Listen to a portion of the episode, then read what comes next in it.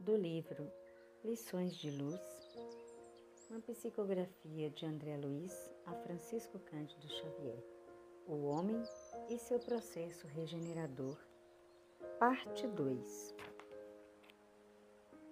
Mergulhado num mar de bênçãos que o felicitam com a oportunidade da vida, acolhido no primeiro momento como numa escola, deve o homem estender a sua sensibilidade de filho da luz e reconhecer, com a firmeza da fé e com a sabedoria de quem admite possuir um manancial incrível de possibilidades, as benesses que incansavelmente o Altíssimo derrama sobre a humanidade com o propósito sublime de manter a vida. A vida da humanidade e a vida de sua criação de acordo com os princípios favoráveis à sua ascensão a níveis superiores da vida maior. A cada segundo, segundo suas obras, assevera Jesus Cristo do alto da sua moral brilhante e sem mescla, acentuando para cada irmão que misericórdia, perdão e compaixão não serão poupados pelos corações amorosíssimos dos benfeitores que, em nome de Deus, se acercam do planeta. Mas, para que o espírito possa usufruir desse manancial de energias construtivas, é imprescindível o seu esforço, que denota seu empenho, seu compromisso com as leis soberanas, divididos, dividendos do amor do excelso por seus filhos amados.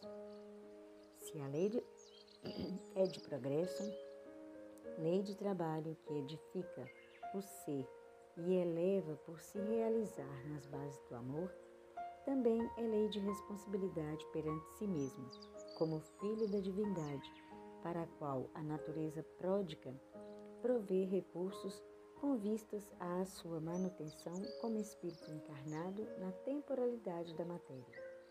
A matéria sutil e imponderável que escapa aos sentidos do espírito encarnado traz o cunho da eternidade dada a sua essência sublime e a sua natureza da criação.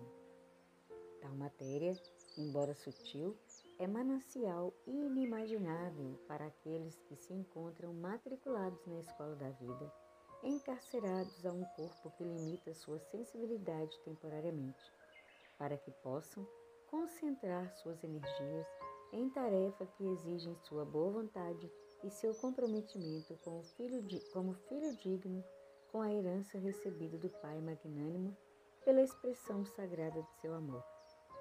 Caminhe progredindo pelo trabalho realizado com amor.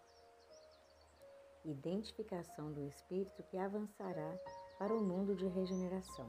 Identificação inconfundível diante do Altíssimo, que a todos oferece trabalho em sua vinha, recebendo os trabalhadores da última hora e recompensando-os com as benesses a que fizeram jus por sua postura renovada, reformada, como exige o novo tempo.